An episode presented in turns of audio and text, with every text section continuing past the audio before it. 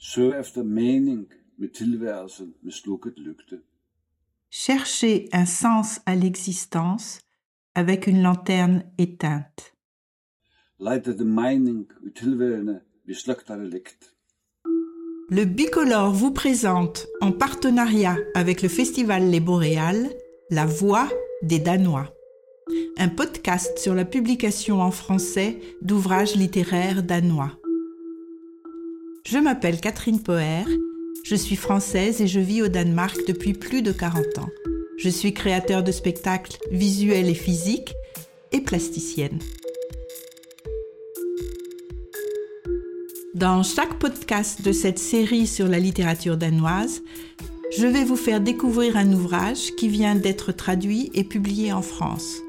Je vais dans chaque épisode partager avec vous ce qui titille ma curiosité, me fait réfléchir, me tient en haleine et j'espère bouscule mes certitudes et même peut-être transforme ma vie.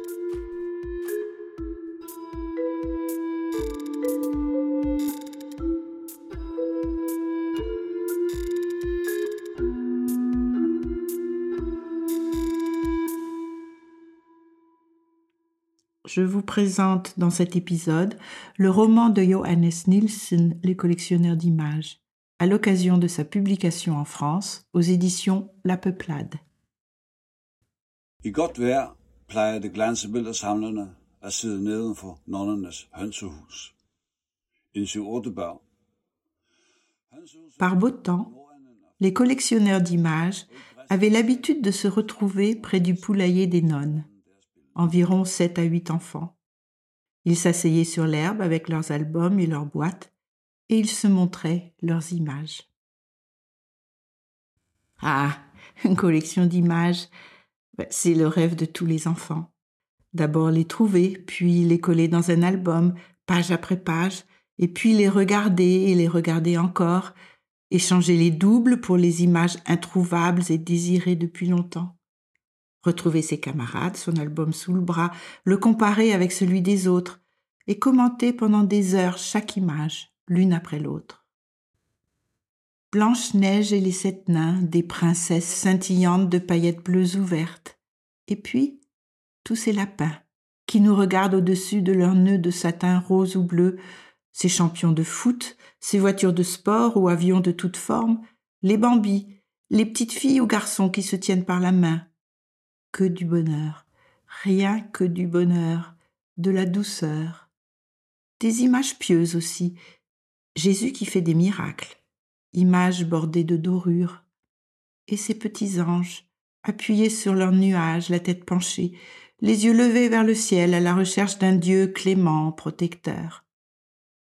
Mais quand l'album se referme d'un coup sec, la réalité de la vie vous saute à la gorge, toute griffe dehors.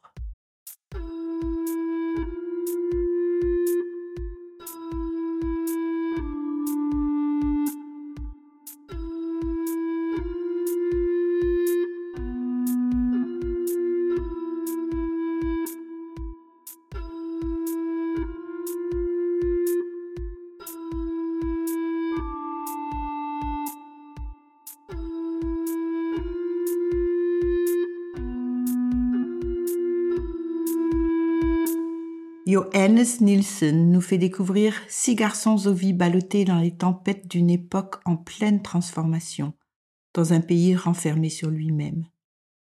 Les 18 îles Féroé sont un territoire autonome du Danemark depuis 1948.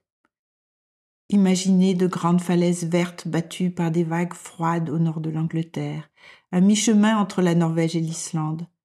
Paysages ruisselants de pluie, 260 jours par an, disparaissant dans des brouillards opaques. Le roman couvre 40 années entre 1950 et 1990. 40 années où le pays va sortir de l'oubli et se relier difficilement au reste du monde. L'éditeur résume le livre ainsi. Djali mourut le premier d'une méningite. Ingimar fut emporté au fond de l'eau par un filet de pêche. On retrouva le corps de Staffan dans la commune libre de Christiania à Copenhague. Friedrichur fut lâchement assassiné. Olaf mourut d'une maladie interdite. Et Kari fit leur éloge funèbre. Entrelaçant devenirs intimes et collectifs, les collectionneurs d'images déploient une fresque sociale et familiale. Johannes Nielsen offre un chef-d'œuvre de vie, de rires et de larmes à la littérature nordique. Dès les premiers mots du livre, Johannes Nielsen nous annonce la mort des protagonistes de son roman. C'était pour lui une nécessité de décrire la vie de ces garçons, certains ayant été ses amis d'enfance.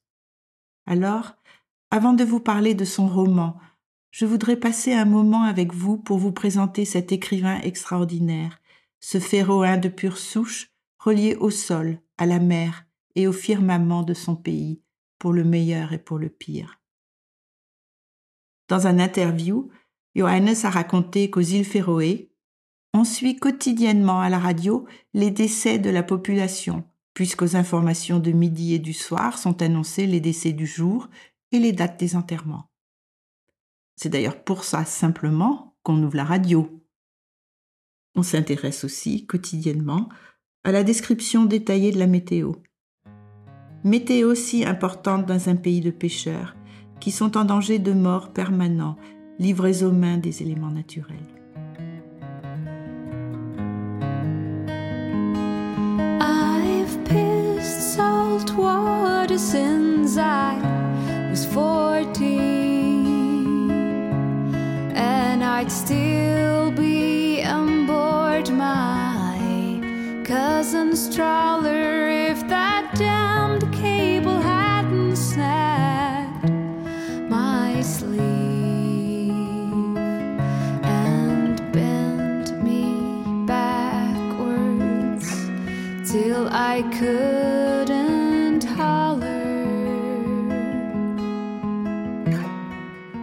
Johannes Nielsen prend la mer sur un bateau de pêche à 14 ans.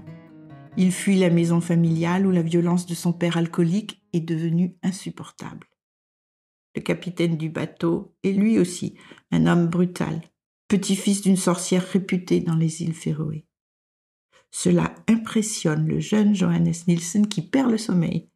Il sent les forces obscures rôder autour de lui. Pour se protéger contre les mauvais esprits, il porte ses chaussettes à l'envers. Cette expérience lui fait comprendre, au plus profond de ses cellules, qu'il faut avoir du respect pour ce que l'on ne peut pas nommer. Les souffrances qu'il endure depuis son plus tendre âge, mais aussi sur ce bateau, sont une source d'inspiration inépuisable. Ce sont les fondations de son travail d'écrivain. Il commence à écrire vers les 19 ans, tout en étant obligé pendant 30 ans de travailler pour gagner sa vie comme pêcheur ou comme ouvrier du bâtiment.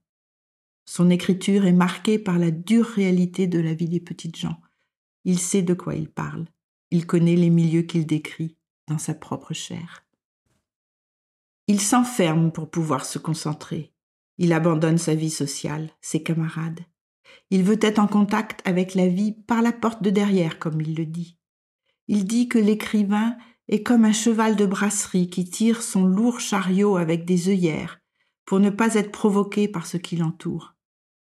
Aujourd'hui, l'écriture est toute sa vie, sa raison d'être sur Terre, c'est sa survie, c'est tout simplement exister.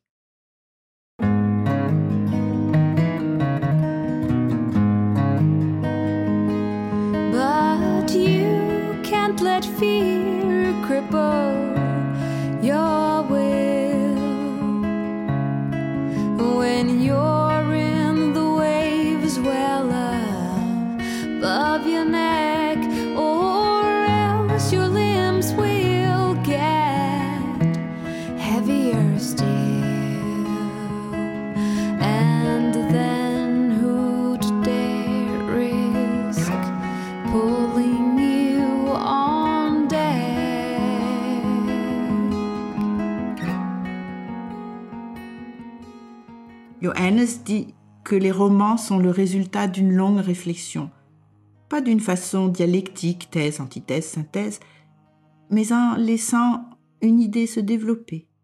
Elle s'étoffe petit à petit, comme une pelote de laine qui grossit. Il en a comme cela plusieurs centaines de pelotes dans la tête, et petit à petit des fils commencent à se frayer des chemins d'une pelote à l'autre sans qu'ils s'en rendent compte. Lorsqu'enfin il se met à écrire, ce sont ces corrélations, ces liens, ces relations, les nerfs de l'histoire. Son écriture est d'une force décoiffante, précise comme la lame d'un scalpel, brutale comme la réalité qui s'offre nue à la vue de tous, ne dissimulant rien de ce que normalement on ne montre pas, et dont on ne parle surtout pas. C'est une prière désespérée à la recherche de la beauté. Ses nerfs à fleur de peau sont la cause d'états dépressifs qu'il arrive à surmonter en écrivant, en métamorphosant ces états d'âme fluctuants et douloureux en poèmes, en romans, pièces de théâtre, essais, articles. À l'opposé de Johannes Nielsen, romancier, qui doit penser, je dirais même ruminer, longtemps avant d'écrire. Johannes Nielsen, poète, dit que le poète ne doit pas penser. Il doit se mettre sur la même longueur d'onde que le grand sentiment cosmique. Il doit voir loin, voler haut, tout en étant aussi très concret dans la vie. Je vais vous lire un de ces poèmes que j'ai traduit comme je l'ai pu pour avoir la possibilité de le partager avec vous. Il y a des jours où tout ce blanc me tourmente. Le papier à lettres est blanc, les draps sont blancs, et certaines personnes que je n'apprécie guère ont un sourire toujours blanc. Je ne sais pas si le bruit a une couleur, mais certaines portes et certains pas sonnent blancs. Les linceuils sont blancs, comme si nous nous entraînions chaque jour à mourir. Le chagrin est blanc, les pilules et ces maudites colombes sur les tombes aussi. La salle d'opération, la boucherie et la robe de mariée. Quel vacarme tout ce blanc. La porcelaine s'écrase dans l'âme. Que reste-t-il le lendemain? Il reste ce qui n'existe pas vraiment. Je ne peux pas m'empêcher de vous lire un autre poème que j'ai aussi traduit comme je l'ai pu. Excusez-moi. J'ai fait ce que j'ai pu, je crois que c'est ça va. Mais c'est un très beau portrait de Johannes Nielsen. Je trouve que l'on comprend l'homme au travers de ses mots. Non, je ne veux pas être un canard, construire un nid sur un îlot, chasser les insectes sur la surface de l'eau, manger des pelures de pommes de terre et des vers de terre. Je veux être celui que j'ai toujours été, traversant la vie à fond sur ma mobilette, mâchant le pain que le 9-17 heures me donne, buvant dans les bras de mes amis, plantant la révolte dans le peuple, même la haine, je peux la défendre, parce qu'à l'intérieur de moi sonnent des milliers de téléphones. Il écrit dans son recueil de poèmes Sting. Je n'aime pas la poésie qui sent bon, j'aime les mots qui puent, qui explosent comme des étincelles dans une prise électrique défectueuse. J'aime les fleurs qui poussent dans la terre mouillée derrière une fosse sceptique. Je ne sais pas quelle matière tisse les rêves. Je veux des rêves ordinaires, des rêves qui se couchent dans la main comme le sein d'une femme ou une grenade.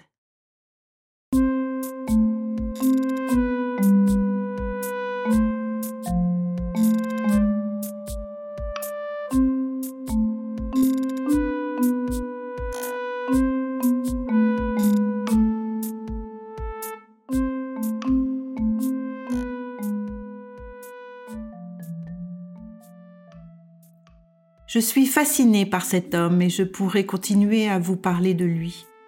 Outre le travailleur du bâtiment, le pêcheur, le poète, c'est un homme engagé, communiste pendant une période, membre actif d'un groupe de théâtre. Provocateur à l'extrême, il se crucifie sur une place de Torshavn pour symboliser tous les pêcheurs qui, au service du capitalisme, perdirent la vie en mer.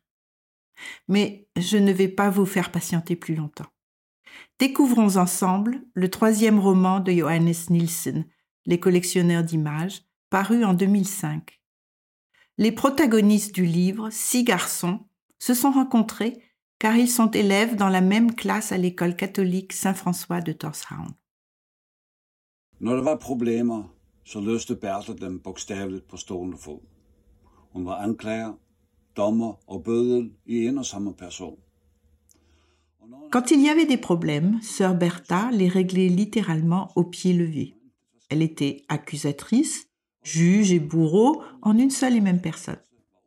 Une fois qu'elle avait collé quelques claques aux récalcitrants, l'enseignement continuait comme si de rien n'était.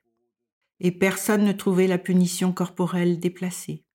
C'était tout simplement comme ça.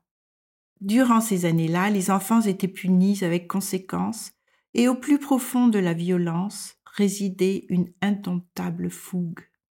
Les enfants se battaient pendant les récréations, se tiraient les cheveux et se donnaient des coups de pied, et ceux qui étaient un peu bizarres ou différents étaient harcelés si durement que cela faisait mal jusque dans les os. Un petit peu plus loin dans le texte, les enfants chantaient en chœur les tables de multiplication pendant que la sœur dirigeait de sa baguette imprévisible. Les coups étaient généreusement distribués pendant que le chœur joyeux chantait 7 fois 7, 49, 7 fois 8, 56, et ainsi de suite. La violence était un outil pédagogique naturel, et comme le proclame saint Paul dans la lettre aux Hébreux, le Seigneur châtie celui qu'il aime, et il frappe de ses verges tout fils qu'il reconnaît.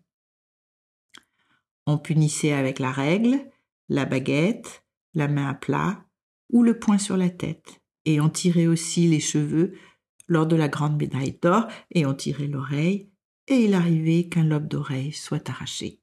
Hey, you gotta go. You gotta go. You gotta go. You have got to go. Yes, you gotta go. You gotta go. You gotta go. You got to go. Yes, you gotta go. You gotta go. You gotta go. You have got to go. Yes, that's right. It's the only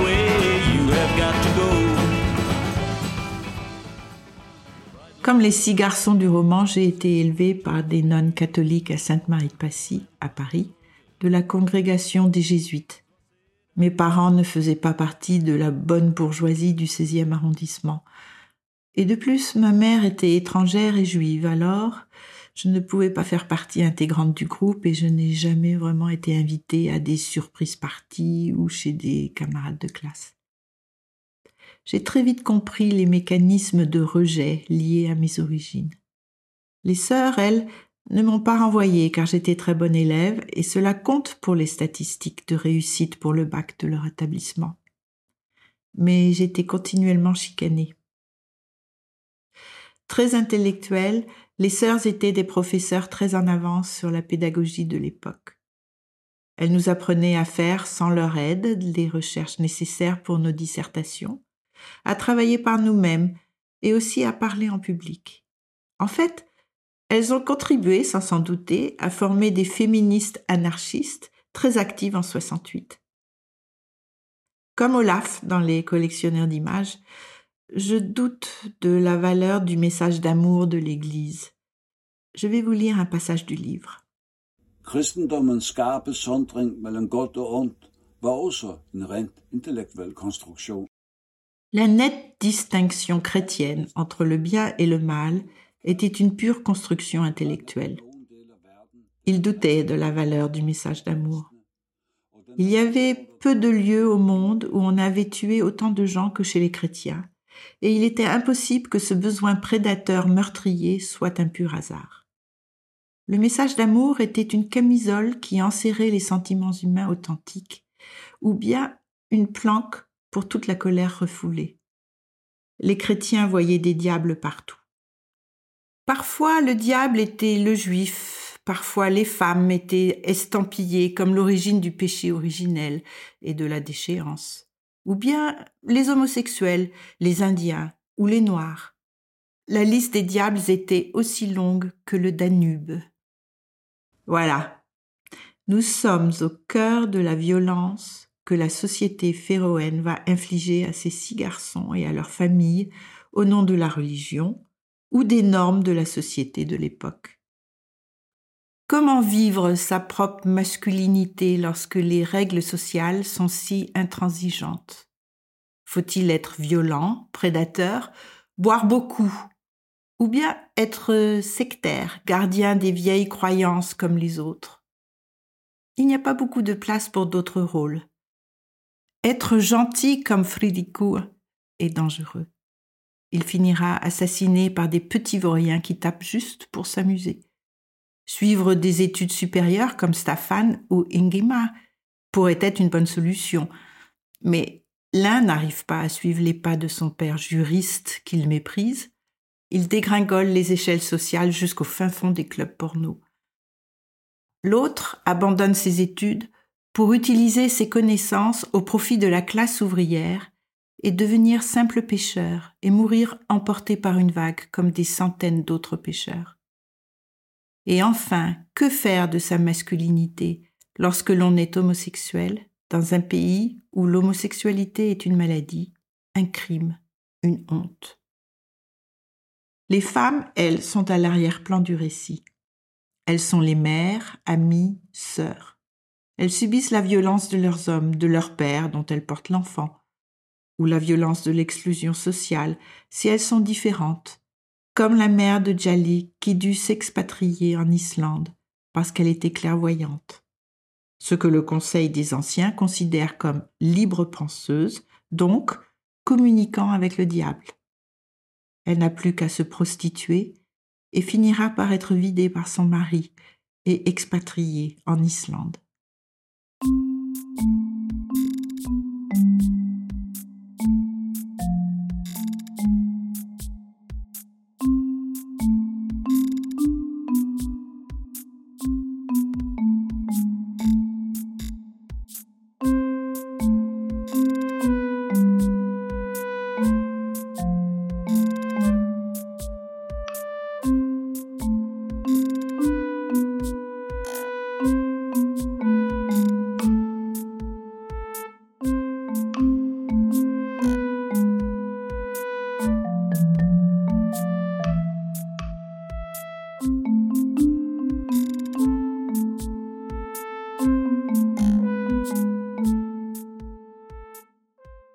roman est tellement foisonnant, tellement riche, que je n'ai pu vous en offrir que quelques brides pour vous mettre l'eau à la bouche.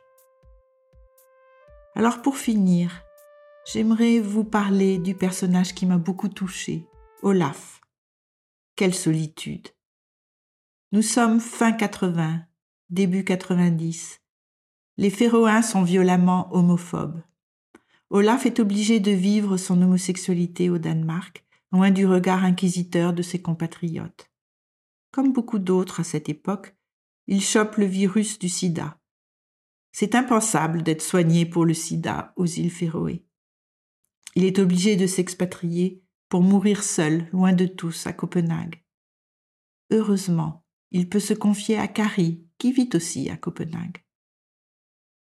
Le barbier m'a demandé ce qui n'allait pas, mais je ne pouvais pas lui dire que les cheveux qu'il coupait appartenaient à un homme contaminé par le VIH, et qu'une des raisons pour lesquelles je me faisais couper les cheveux, c'était que j'avais simplement besoin de quelque chose d'aussi banal que quelqu'un qui me touche. Il n'y avait rien de sexuel là.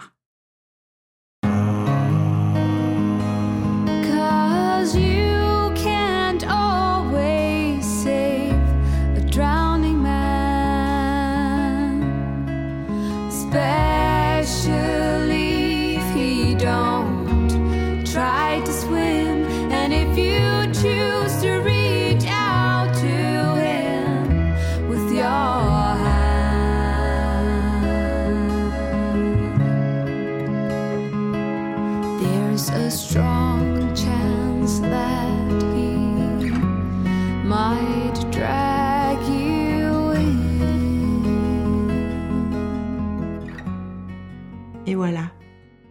Nous allons nous quitter sur ce désir si simple et si humain, vouloir être touché, souhaiter qu'une main se pose sur vous. Pas une main qui frappe comme partout dans ce livre, mais une main bienveillante.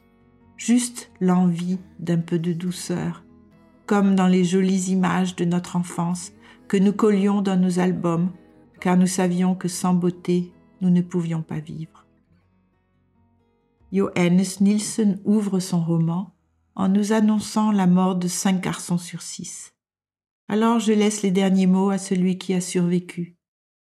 Carrie, cita comme éloge funèbre ce qu'Olaf avait dit dans un interview juste avant sa mort. Jeg mistede min by og min nærmeste familie. Og jeg mistede også mine øjne. J'ai perdu ma ville et ma famille la plus proche, et j'ai perdu aussi mes yeux. Ce que j'ai reçu en contrepartie, c'est cette confrontation quotidienne avec les conditions essentielles de l'existence. Ça peut sans doute paraître étrange, mais la proximité de la mort a donné à ma vie une ironie et une gravité qu'elle n'avait pas auparavant. Et je ne dis pas ça uniquement pour me consoler. On pourrait dire que la proximité de la mort a donné à l'écrivain Johannes Nielsen une écriture ironique et grave qui nous éclaire sur le sens de la vie. Vous avez entendu La Voix des Danois, son et musique par Elke Lalemen, produit et adapté par Mette Kroes pour le Bicolore. Cet épisode est présenté en partenariat avec le festival Les Boréales. Je suis Catherine Poher et vous pouvez bientôt me retrouver pour le prochain épisode.